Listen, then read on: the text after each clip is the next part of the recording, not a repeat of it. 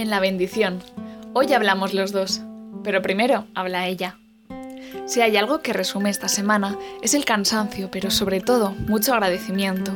Si hace una semana respiraba aliviada al entregar mi trabajo final de máster, en esta ocasión respiro aliviada por haber hecho casi 700 kilómetros en 24 horas acompañada por mis padres para defenderlo y darlo por zanjado. Una cosa menos y una cosa más. ¿Y él? Pues para él ha sido una semana de buenas noticias también, y es por ello por lo que estoy tan agradecida. Y es que es una bendición poder compartir la alegría con los demás, más incluso que la propia.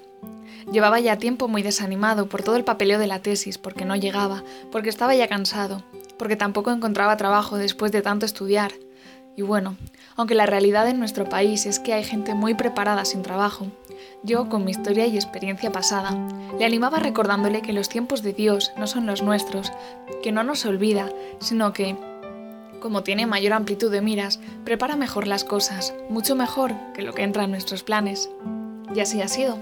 Justo cuando ya iba a presentar la tesis, que iba a estar sin nada que hacer prácticamente, el Señor, que en ningún momento lo ha dejado de lado, le ha regalado un trabajo de lo que Él quería, Así que esta semana es para dar gracias a Dios, porque nunca nos deja de lado, porque nos cuida y nos ejercita en la divina paciencia, que uff, como nos cuesta algunas, para poder proclamar que todo lo ha hecho bien.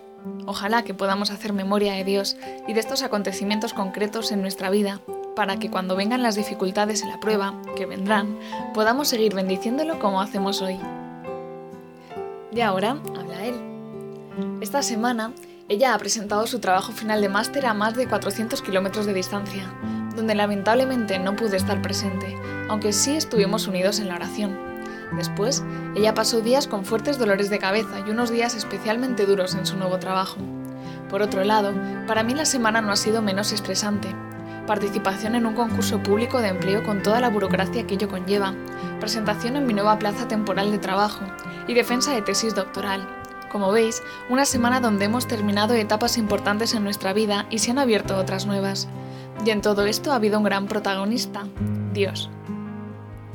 Porque Dios ha estado presente en todas y cada una de estas situaciones, en las buenas permitiéndolo con su providencia, por ejemplo cuadrando las fechas al milímetro para que no coincidieran entre sí, permitiendo que participara en un concurso público que no tenía planeado, y muchas otras casualidades, o como dice ella, diosalidades. Por otro lado, en las malas ha estado confortándonos, ayudándonos y uniéndonos con la oración en la distancia. Además, todos mis trabajos han sido literalmente un regalo suyo y todo lo que deriva de ellos también, por ejemplo la tesis. Por eso, aunque es cierto que muchas veces soy muy impaciente, hoy solo cabe bendecir a Dios recordándome las palabras de Cristo que dicen, no andéis preocupados por vuestra vida, qué comeréis, ni por vuestro cuerpo, con qué os vestiréis. ¿No vale más la vida que el alimento y el cuerpo más que el vestido? Buscad primero el reino de Dios y su justicia, y todas esas cosas se os darán por añadidura.